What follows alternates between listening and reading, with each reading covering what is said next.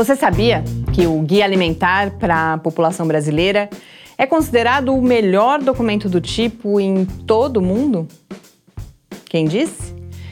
Marion Nesson, professora da Universidade de Nova York, que teve recentemente aqui no Brasil.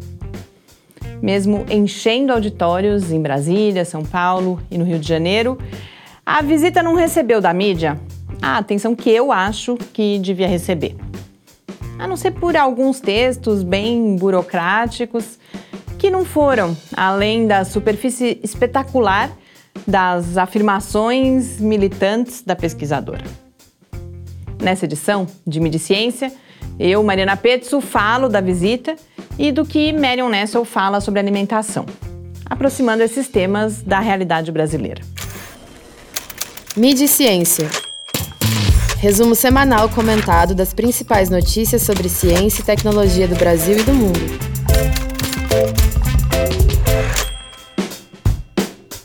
No livro Uma Verdade Indigesta: Como a Indústria Alimentícia Manipula a Ciência do que Comemos, Marion Nessel denuncia como as grandes empresas globais do setor alimentício têm determinado o que boa parte da população come.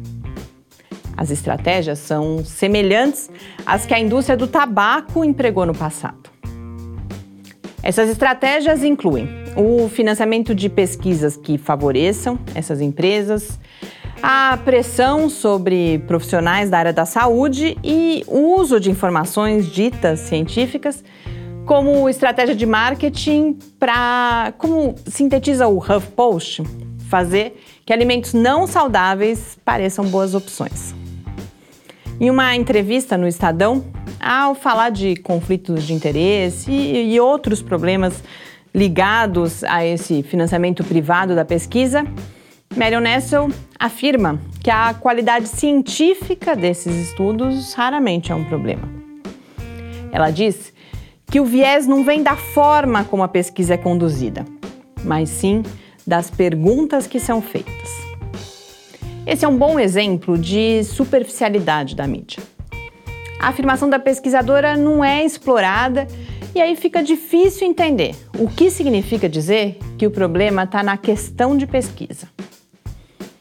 Em várias ocasiões, a pesquisadora também alerta sobre a importância da gente compreender as causas das nossas escolhas alimentares de combater a visão de que a responsabilidade por aquilo que a gente consome é só nossa. Mas para isso, a gente vai precisar de muito mais notícias e outros textos sobre o assunto do que aqueles que foram produzidos durante a visita. Ainda no Estadão, diante de um questionamento sobre quais seriam as mensagens distorcidas mais perigosas sobre os alimentos, a Marion Nessel descartou o termo perigosa, dizendo justamente que mais importante é informar como funcionam as pesquisas nutricionais. No blog eh, Food Politics, comentando um relatório publicado no começo do ano no The Lancet, a pesquisadora resume que, além de interesses comerciais velados e da falta de liderança política, a demanda social insuficiente por mudança também é um obstáculo ao combate à desnutrição e à obesidade. Aqui, mais uma vez, o diálogo com a sociedade poderia ajudar. Muitos dos temas que foram abordados por Marion Nessel têm significados bastante especiais no momento em que a gente vive aqui no Brasil. Uma primeira coisa é a importância do investimento de recursos públicos em ciência, na busca por independência e transparência da pesquisa que é feita. Mais especificamente na área da alimentação, a gente assiste ao desmonte de um sistema de segurança alimentar e nutricional que já foi modelo para todo mundo. E está em discussão o novo modelo de rotulagem de alimentos. Além disso, o Ministério da Saúde já indicou a intenção de alterar o guia alimentar para a população brasileira. Nesse cenário, comer e falar sobre comida é mais um importante ato de resistência.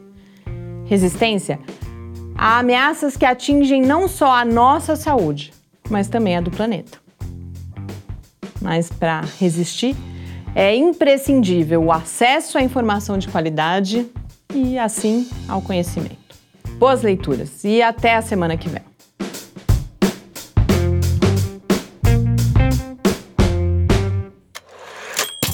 Mídia Ciência, uma realização do Laboratório Aberto de Interatividade Lábio Fiscar.